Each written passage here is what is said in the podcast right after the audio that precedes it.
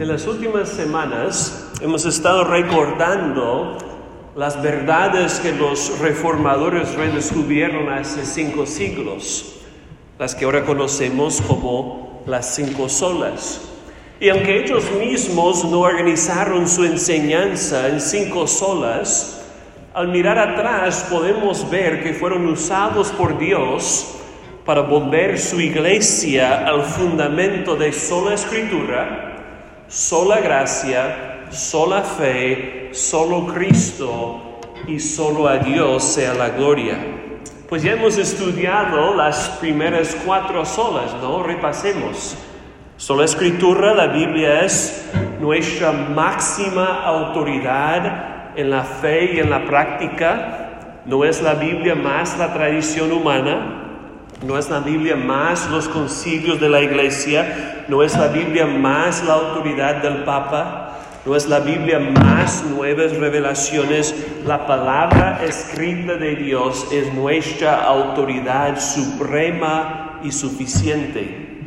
Sola gracia, la salvación es solo por el favor merecido de Dios en Cristo, no por nuestros propios méritos sola fe, somos justificados una vez para siempre solo por medio de la fe.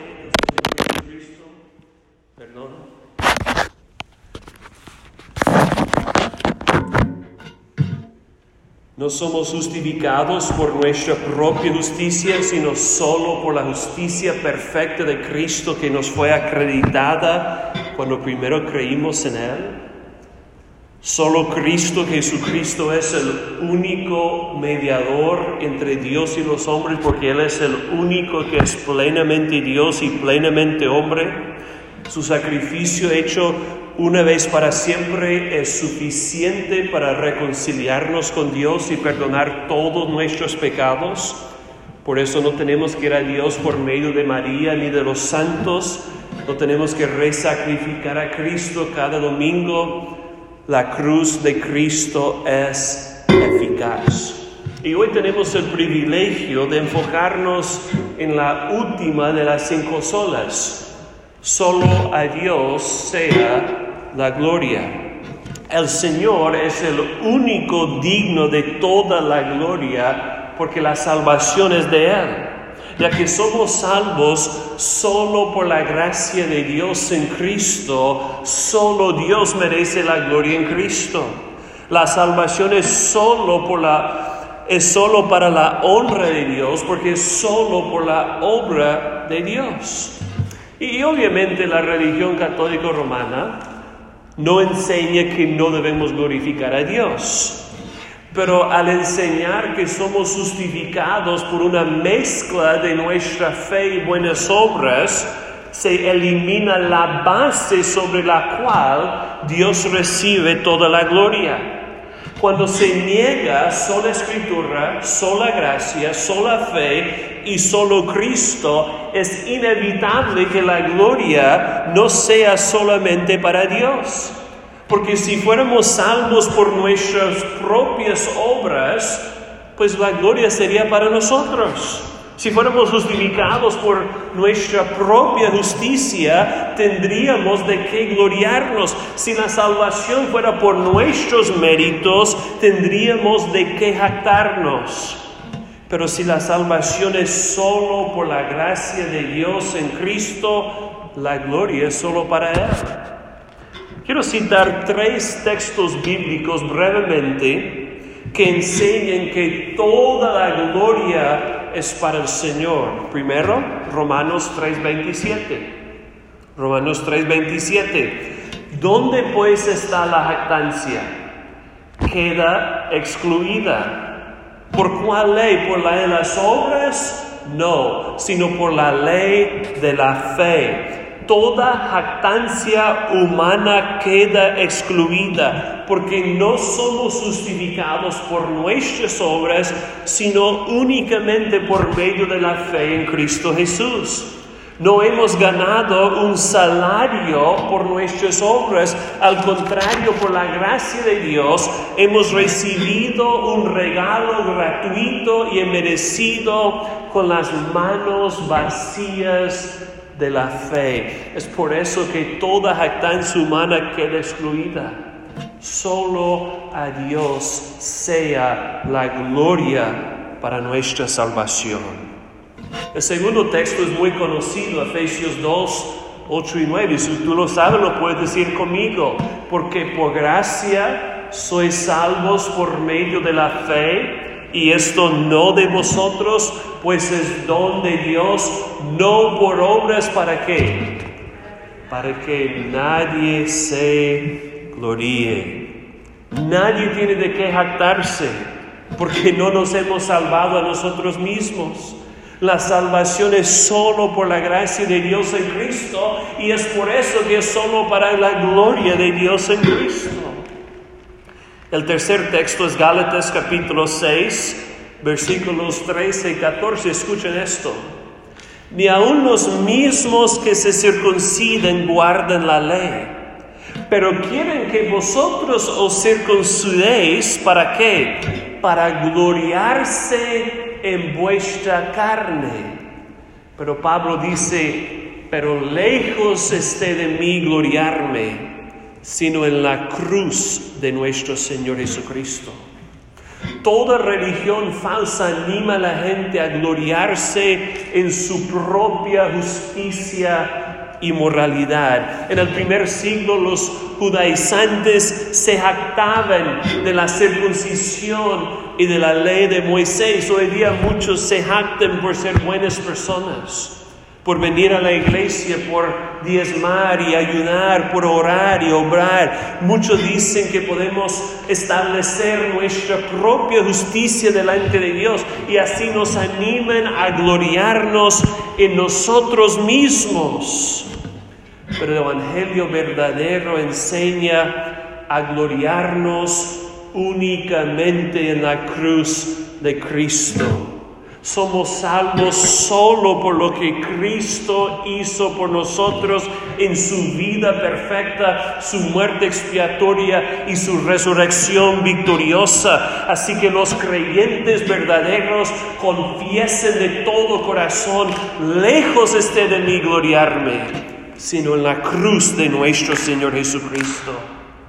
Hermanos, la realidad es que Dios nos ha salvado solo para su gloria. El apóstol Pablo dice tres veces en Efesios capítulo 1 que fuimos salvados para la alabanza de su gloria. El apóstol Pedro dice que fuimos salvados para que anunciemos las virtudes de aquel que nos llamó de las tinieblas a su luz admirable. Y en Romanos capítulo 11, Después de explicar en detalle el Evangelio de pura gracia por medio de la fe en Cristo, Pablo prorrumpe en alabanza, oh profundidad de las riquezas de la sabiduría y de la ciencia de Dios cuán insondables son sus juicios y inescrutables sus caminos, porque ¿quién entendió la mente del Señor? ¿O quién fue su consejero? ¿O quién le dio a él primero para que le fuese recompensado? Porque de él y por él y para él son todas las cosas, a él sea la gloria por los siglos de los siglos. Amén. Hermanos, la salvación es solo por la gracia de Dios en Cristo para que sea solo para la gloria de Dios en Cristo. Y cuando nosotros decimos soli Deo gloria, solo a Dios sea la gloria, estamos diciendo solamente al Señor sea la alabanza la honra, la bendición, la adoración. Cuando glorificamos a Dios, le atribuimos toda la gloria. Estamos diciendo, Dios es glorioso. Dios es grande, Dios es majestuoso, Dios es maravilloso, Dios es magnificente. Dios es mejor que la película que salió el fin de semana. Dios es mejor que un nuevo par de zapatos. Dios es mejor que un nuevo carro. Dios es mejor que un aumento en el trabajo. Dios es el máximo. Pero quiero aclarar algo. Glorificar a Dios no es mejorar su gloria, sino magnificar su gloria. Es como cuando se miran las estrellas por un telescopio. Yo no creo que nunca yo haya mirado las estrellas por un telescopio. Pero cuando se miran las estrellas por un telescopio, no se mejoran las estrellas, pero sí se magnifican. El telescopio magnifica las estrellas para que se vean más brillantes, más lucientes, más cercanas. Las estrellas no cambian, pero se ven con mayor claridad. Así es con glorificar a Dios, hermanos. No mejoramos su gloria, pero sí la magnificamos. Queremos que todos vean su gloria mejor. Por su ceguera espiritual, muchas personas no se dan cuenta de que están rodeados de pruebas de la gloria de Dios, pero nosotros queremos avisarles. Es por eso que cantamos de la gloria de Dios. Es por eso que hablamos de su gloria, alabamos su nombre, adoramos su gracia. Queremos que todo el mundo sepa que la salvación es del Señor, que Él es rico en gracia y misericordia para con pecadores indignos como nosotros. La Biblia usa la palabra gloria como un nombre para Dios. La escritura afirma que Dios es la gloria de Israel, 1 de Samuel 15, 29. Dios es el rey de gloria, Salmo 24. Dios es el Dios de gloria, Salmo 29, 3. En Efesios 1, el apóstol Pablo dice que el Dios de nuestro Señor Jesucristo es el Padre de gloria. Hermanos, en la Biblia todos los nombres de Dios son importantes. Sus nombres revelan algo sobre su carácter, sobre sus perfecciones, sobre su ser. Por ejemplo, cuando la Biblia dice que el Señor es el Todopoderoso, o el Altísimo, o el Santo, eso nos dice algo importante sobre quién es Dios. Y cuando la escritura le llama el Dios de gloria, aprendemos que la esencia misma de Dios es gloriosa. Entonces, pastor, pero ¿qué es la gloria de Dios? Es muy difícil de definir, pero yo creo que la gloria de Dios es el resplandor revelado de todos sus atributos es el despliegue visible de su ser invisible, porque todas las perfecciones del Señor son gloriosas. Su poder es glorioso, su conocimiento es glorioso, su justicia es gloriosa, su bondad es gloriosa, su amor es glorioso, su presencia es gloriosa, su santidad es gloriosa, su compasión es gloriosa. Todo lo que hay en el Señor es glorioso. La Biblia habla de la gloria de Dios en términos de su honor y reputación. El hecho de que Dios es glorioso significa que Él merece toda la alabanza. Nosotros decimos que alguien tiene un buen nombre cuando tiene una buena reputación, ¿cierto? Y así es con Dios. Él tiene la mejor reputación de todos porque nunca ha hecho nada malo. Él merece toda la alabanza. El salmista canta, no hay nadie como tú entre los dioses, oh Señor, ni hay obras como las tuyas. Todas las naciones que tú has hecho vendrán y adorarán delante de ti, Señor, y glorificarán tu nombre, porque tú eres grande y haces maravillas, solo tú eres Dios.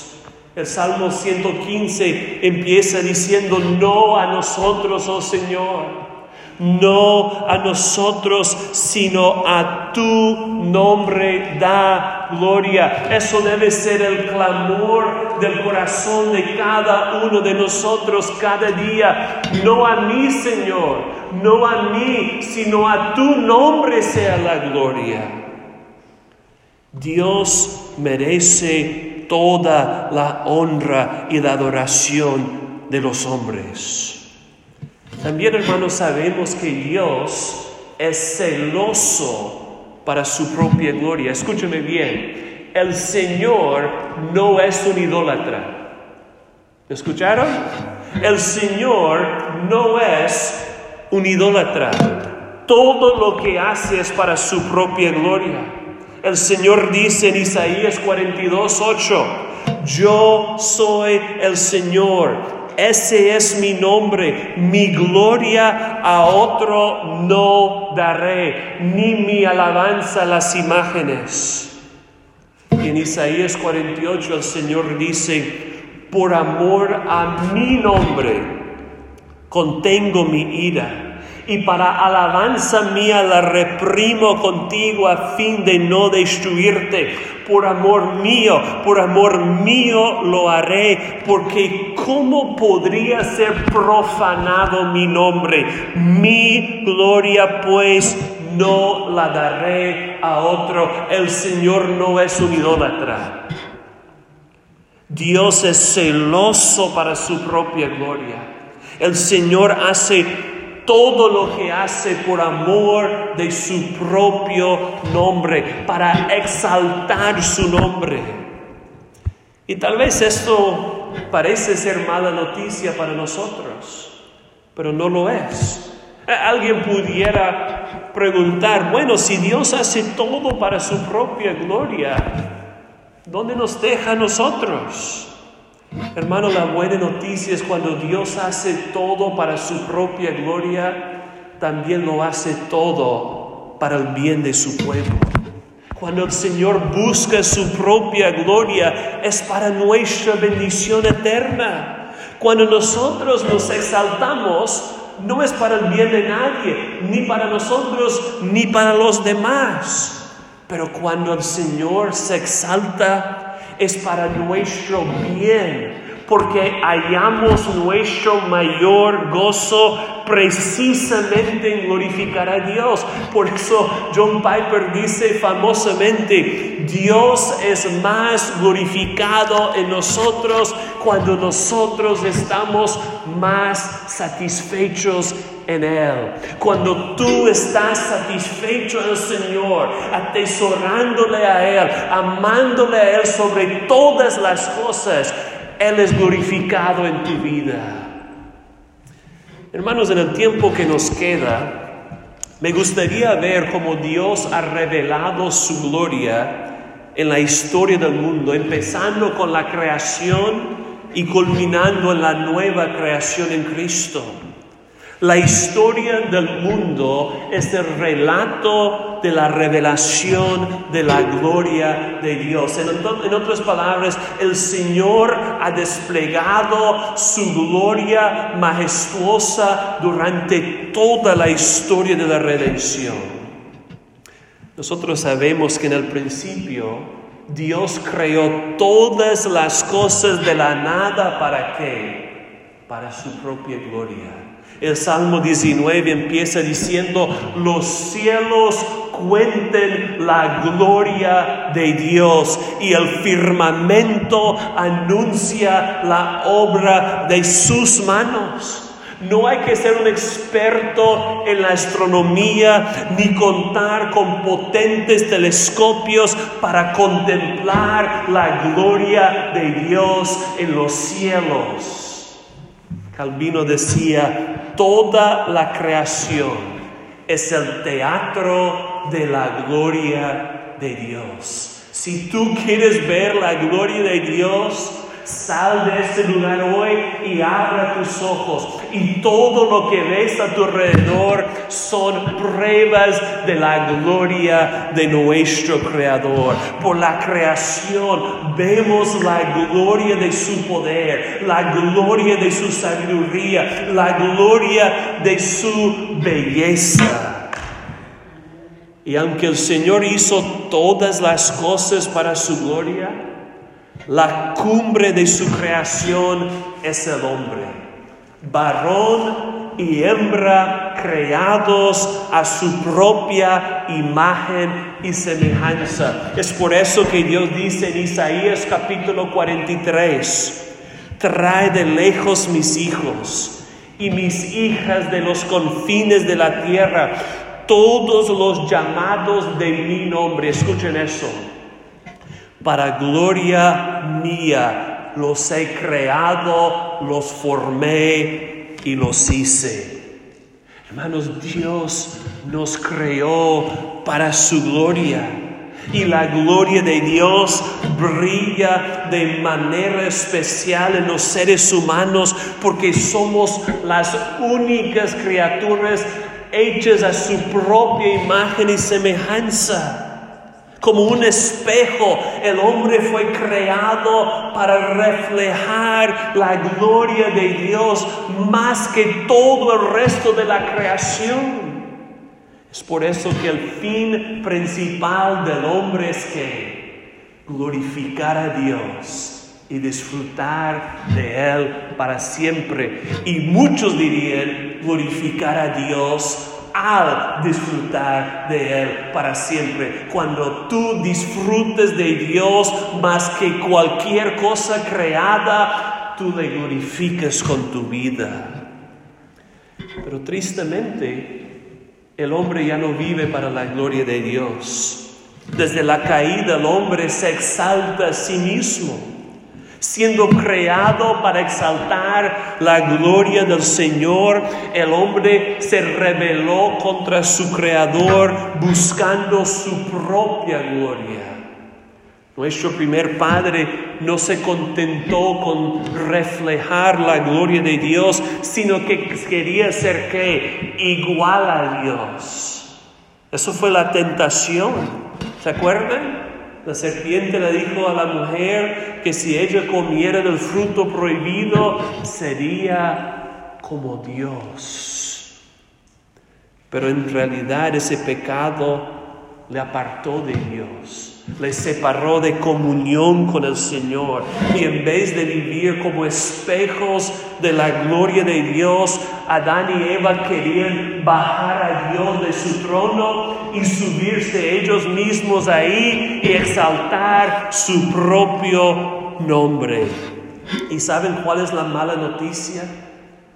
Todos nosotros hemos hecho lo mismo. Todos hemos vivido para nuestra propia vanagloria. Todos hemos vivido para exaltar nuestro propio nombre. Por eso en Romanos capítulo 1 el apóstol Pablo denuncia a toda la humanidad diciendo, pues habiendo conocido a Dios, no le glorificaron como a Dios ni le dieron gracias, sino que se envanecieron en sus razonamientos y su necio corazón fue entenebrecido, profesando ser sabios, se hicieron necios y cambiaron la gloria del Dios incorruptible por la imagen de semejanza de hombre corruptible. ¿Qué es la idolatría? Cambiar la gloria de Dios por una gloria inferior. Y todos hemos idolatrado, si somos honestos. Todos hemos amado, alabado y atesorado a cosas creadas más que al Creador. Puede ser el dinero, el sexo, el deporte, la reputación, la ropa, la belleza. Calvino decía que el corazón humano es una fábrica de ídolos. Somos capaces de tomar cualquier cosa creada y adorarla como si fuera nuestro Dios. Por el pecado somos expertos en endiosar a glorias inferiores. Ahora entendemos mejor por qué la Biblia dice que todos pecaron y están destituidos de qué? De la gloria de Dios. Hermanos, la esencia del pecado es no vivir para la gloria de Dios. Tristemente el hombre caído vive para su propia gloria. Es por eso que las personas tomen tantas fotos de sí mismo y se las suben a Instagram, a Facebook, a Snapchat. El selfie es evidencia de nuestra vanagloria.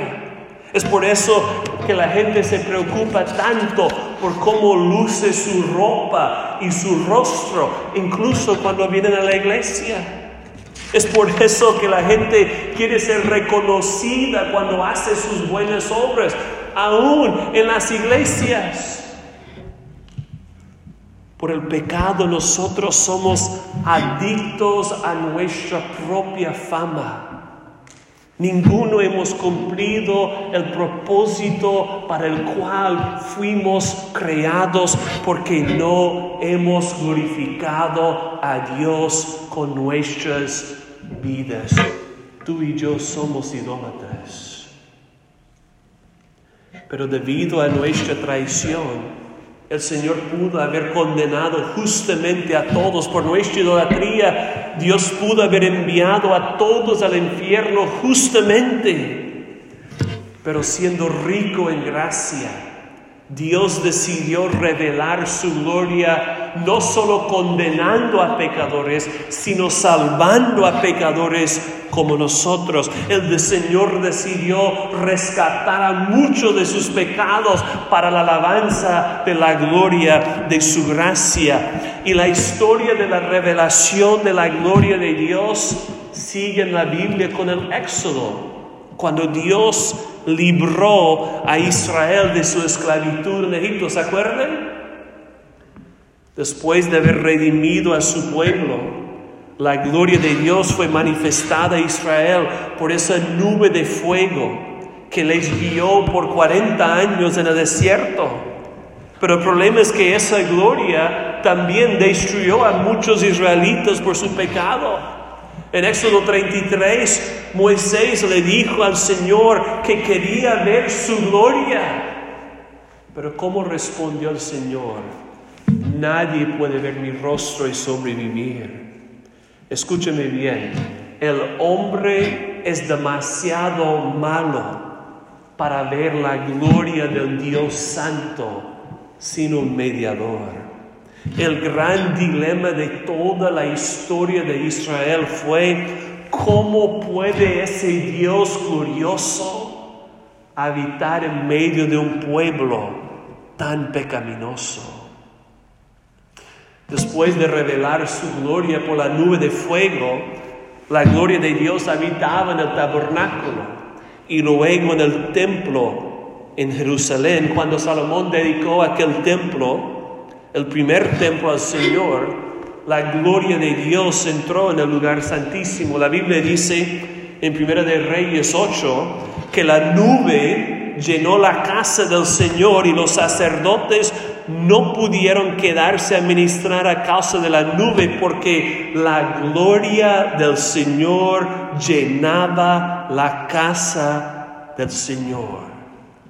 Dios reveló su gloria en aquel templo, pero solo el sumo sacerdote pudo entrar en el lugar santísimo y eso solo una vez al año con sangre ajena. También sabemos que estos sacrificios de animales que ofrecían nunca pudieron quitar los pecados de la gente. Por eso tenían que ser repetidos año tras año, vez tras vez. Hermanos, hasta ahora en la historia no hay ninguna resolución de cómo el Dios glorioso puede morar entre la gente pecaminosa, pero lo que sí sabemos es que alguien tiene que expiar los pecados del pueblo. y satisfacer la justicia de Dios. Por el libro de Levítico sabemos que un cordero sin mancha tiene que morir en el lugar de los pecadores, que sin el derramamiento de sangre no hay perdón de pecados, porque la paga del pecado es muerte. Pero hasta ahora en la Biblia no sabemos cómo Dios puede manifestar su gloria sin condenar y castigar a los malhechores como nosotros. Pues después de varios siglos de idolatría y injusticia en Israel, ¿saben lo que pasó? Esa gloria de Dios salió del templo y abandonó a los judíos. El pueblo de Israel era tan corrupto que el Dios Santísimo ya no pudo habitar entre ellos. El profeta Ezequiel vio la gloria de Dios salir del templo antes de la conquista del pueblo por Babilonia. Yo creo que es el día más oscuro en toda la historia de Israel los seres humanos son demasiado malos para que el Dios glorioso pueda habitar entre ellos sin un mediador. Pero a pesar de toda la maldad de los judíos, todavía había esperanza. Dios prometió por medio de sus profetas que un día pronto su gloria iba a volver a un nuevo templo el cual atraería gente de todas las naciones. Pero es interesante, hermanos, porque cuando Israel volvió a Jerusalén, después de 70 años en Babilonia, y ellos edificaron un nuevo templo en la ciudad, esta vez en el segundo templo, la gloria de Dios no entró en aquel lugar. Y las naciones ya no fueron atraídas a aquel templo. ¿Cuál es la lección? El Señor ya no iba a revelar su gloria en un templo hecho por manos humanas. El mayor despliegue de la gloria de Dios todavía estaba por venir. Después de 400 años de silencio, Dios sí reveló su gloria supremamente por medio de su Hijo Jesucristo. Según la palabra de Dios, el Hijo eterno de Dios es el resplandor de la gloria de Dios. La Biblia dice que Jesucristo es el Señor de gloria, el Hijo de Dios. Es la máxima revelación de la gloria de Dios porque Jesús es Dios mismo hecho hombre. Jesucristo es el Dios glorioso en la carne. ¿Y cómo reveló Cristo la gloria del Señor? En primer lugar, por su encarnación. El apóstol Juan dice, y aquel verbo fue hecho carne y habitó entre nosotros y vimos que, vimos su gloria gloria como del unigénito del Padre lleno de gracia y de verdad. Durante todo su ministerio terrenal, Jesucristo estuvo revelando la gloria de Dios de muchas maneras. El Hijo de Dios manifestó la gloria de Dios por sus milagros y maravillas. Después de su primer milagro, ¿se acuerdan cuando Jesús convirtió el vino, eh, perdón, convirtió el agua en vino? La Biblia dice, este principio de señales hizo Jesús en Caná de Galilea y manifestó su gloria y sus discípulos creyeron en él. De hecho, todos los milagros de Jesús revelen la gloria del Dios infinito. Por eso al final de su vida, en Juan capítulo 17, Jesucristo oró al Padre diciendo, yo te glorifiqué en la tierra, habiendo terminado la obra que me diste que hiciera. Cuando Jesucristo escuchó que su amigo Lázaro estuvo gravemente enfermo, él dijo, esta enfermedad no es para muerte, sino para qué? Para la gloria de Dios, para que el Hijo de Dios sea glorificado por medio de ella. Y aunque sabemos que Lázaro sí se murió, Cristo le resucitó de los muertos para la gloria de Dios. Hermanos, todos los milagros de Jesús ponen de manifiesto que Dios es glorioso. Jesucristo también reveló su gloria divina en la transfiguración. La Biblia dice en Lucas 9, y entre tanto que Jesús oraba, la apariencia de su rostro se hizo otra y su vestido blanco y resplandeciente. Y Pedro y los que estaban con él vieron la gloria de Jesús. Durante su encarnación, la gloria divina de Jesucristo fue velada. Pero en el monte de transfiguración, Jesucristo reveló su gloria divina. Es por eso que Pedro escribió en su segunda carta.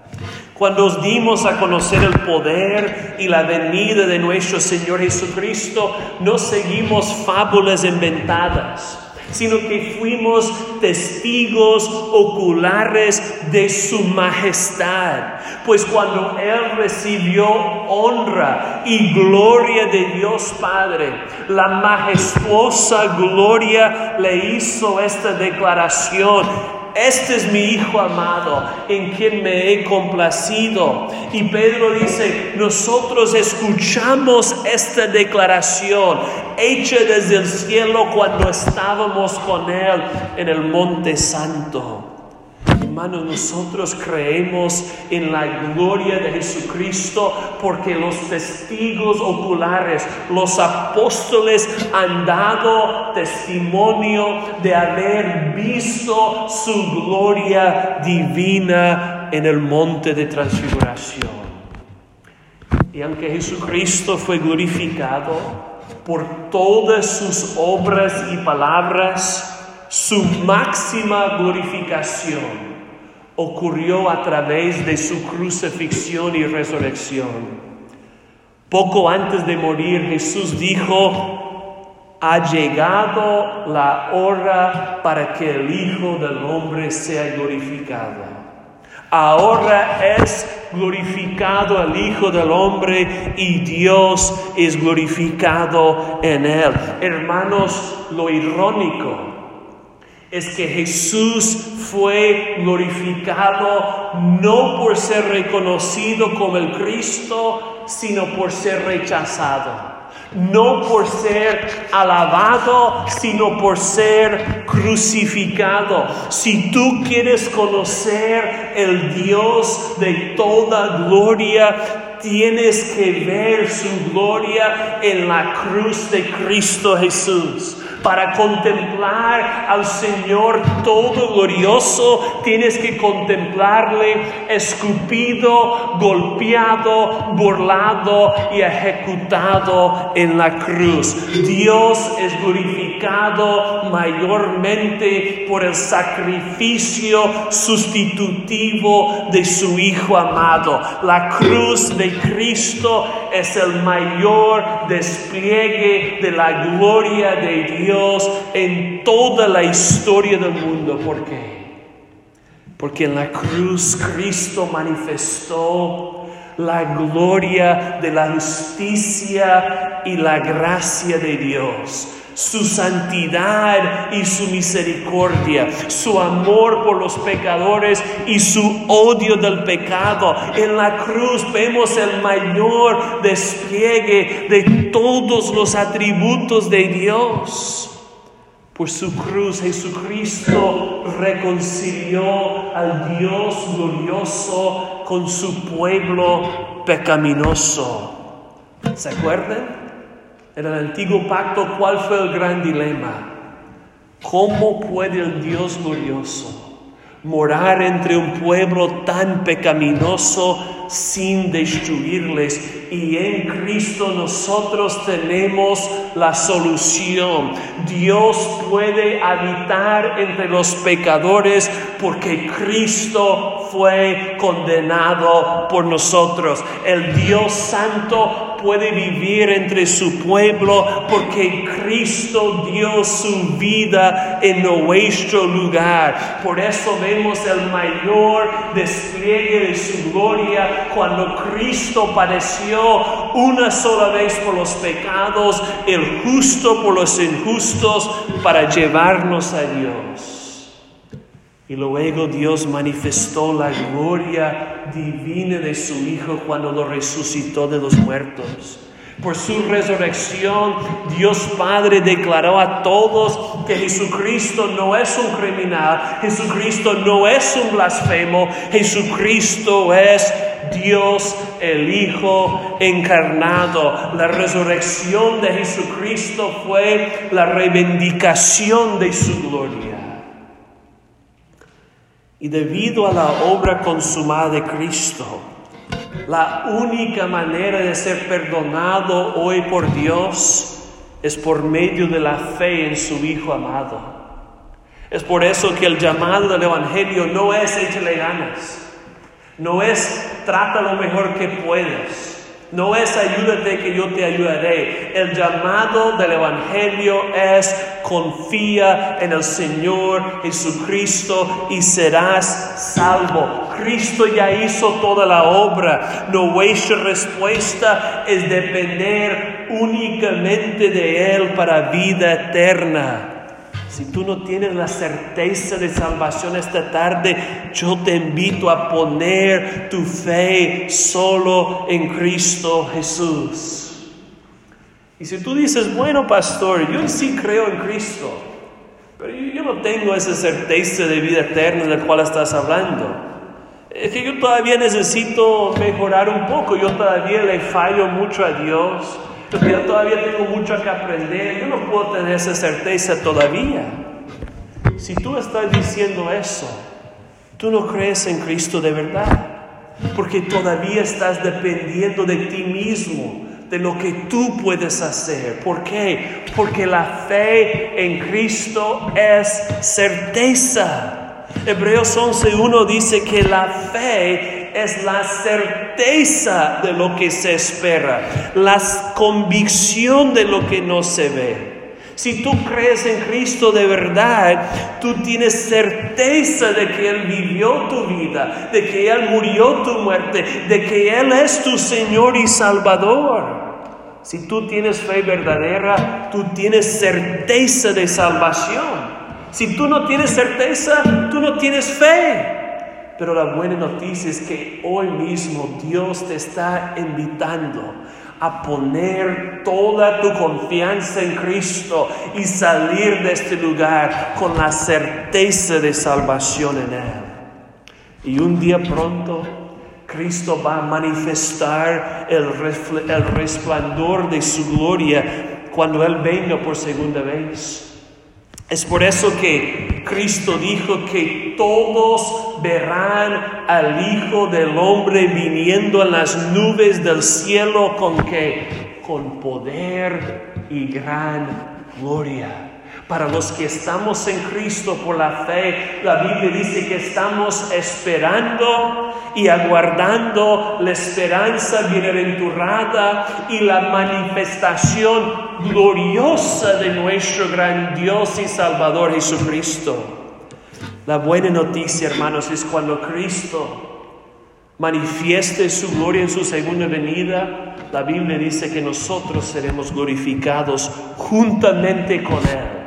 Es decir, veremos y reflejaremos la gloria de Cristo para siempre. Por fin, en aquel día, nosotros cumpliremos perfectamente el propósito para el cual fuimos creados. Romanos 5.2 dice, nos gloriamos en la esperanza de la gloria de Dios. Nos gloriamos, hermanos, porque vamos a mirar y reflejar la gloria de Dios en Cristo para siempre. Es por eso que podemos tener gozo en medio de la tribulación de la vida. Yo sé que la vida es difícil, hermanos. Eh, yo sé que tu jefe es difícil, yo sé que te enfermas, yo sé que hay pleitos en la familia, yo sé que hay dificultades, pero podemos gozarnos en las tribulaciones. ¿Por qué? Pablo dice en Romanos 8, tengo por cierto que las aflicciones del tiempo presente no son comparables con la gloria venidera que en nosotros ha de manifestarse. Si tienes un peso y tú pones todas tus aflicciones a un lado, o pones la gloria venidera a otro lado, ¿cuál pesa más? La gloria venidera. Nuestras aflicciones ni se comparan con la gloria que nosotros ha de manifestarse. No nos gozamos en las aflicciones porque nos gusta sufrir, no. A mí no me gusta sufrir y a ti tampoco. No somos masoquistas, pero nos gozamos porque sabemos que el dolor no es el fin de nuestra historia. Nuestro dolor tiene una fe de vencimiento. Si nosotros estamos en Cristo por la fe, un día muy pronto seremos glorificados juntamente con Cristo. ¿Y qué va a pasar cuando seamos glorificados con Él? Nuestros cuerpos serán resucitados. La Biblia dice, inmortales, incorruptibles gloriosos y poderosos. Ya no habrá más pecado, ya no habrá más cáncer, ya no habrá más COVID, ya no habrá más muerte. El apóstol Juan dice, amados, Ahora somos hijos de Dios y aún no se ha manifestado lo que hemos de ser, pero sabemos que cuando Él se manifieste seremos semejantes a Él porque le veremos tal como Él es. Cuando Cristo venga por nosotros, vamos a ser perfectos como Cristo, puros como Él, santos como Él, justos como Él. Hermanos, lo asombroso es que Dios no solo reveló su gloria hace dos mil años en la venida de su Hijo Jesucristo, Dios revela su gloria hoy día, salvando a pecadores y Él revelará su gloria en el día final, cuando seamos glorificados con Cristo. Y mis hermanos, eso debe impactar la forma en que tú y yo vivimos hoy. Si hemos de vivir, escúchame, si hemos de vivir para la gloria de Dios por toda la eternidad, ¿por qué no empezamos desde ahora? Seamos ahora lo que seremos entonces. Eh, si tú vas a ser santo, puro, justo en aquel día, ¿por qué no empiezas a vivir desde ahora en santidad y pureza? Por eso Pablo nos exhorta en 1 Corintios 6 diciendo, habéis sido comprados por precio. Glorificar pues a Dios en vuestro cuerpo y en vuestro espíritu, los cuales son de Dios. Escúchame, tú no te perteneces. No es tu cuerpo, no es tu mente, no es tu espíritu. Cristo te compró para que le pertenezcas a Él. Por eso Pablo dice, no andemos en inmoralidad porque fuimos comprados por precio. Cristo derramó su sangre no para que tú vives en fornicación, no para que tú vives en adulterio, no para que tú vives en mentira. Cristo derramó su sangre por ti para que tú vives en santidad. Por eso Pablo nos exhorta diciendo, si pues coméis o bebéis o hacéis otra cosa, hacerlo todo para qué? para la gloria de Dios. Oh, hermanos, quiera Dios que todo lo que hagamos, incluso comer en el buffet, sea para la gloria de Dios. Hermanos, todas las cinco solas culminen con esta. Soli Deo Gloria. Si de verdad somos salvos solo por la gracia de Dios, solo por medio de la fe en Jesucristo, solo por su obra consumada, Él merece toda la gloria y toda la honra. No tenemos de qué jactarnos. Escúcheme, Dios hizo toda la obra por nosotros y Dios merece toda la honra de nosotros. Yo quiero terminar leyendo lo que dice Apocalipsis capítulo 5. Que eso sea el clamor de nuestros corazones. Y miré y oí la voz de muchos ángeles alrededor del trono y de los seres vivientes de los ancianos, y el número de ellos eran millares de millares y millares de millares que decían a gran voz, el cordero que fue inmolado, digno es, digno es de recibir el poder, las riquezas, la sabiduría, la fortaleza, el honor, la gloria y la alabanza. Y a toda cosa creada que está en el cielo, sobre la tierra, debajo de la tierra y en el mar, y a todas las cosas que en ellos hay, oí decir al que está sentado en el trono y al Cordero sea la alabanza, la honra, la gloria y el dominio por los siglos de los siglos. Amén. Solo a Dios sea la gloria.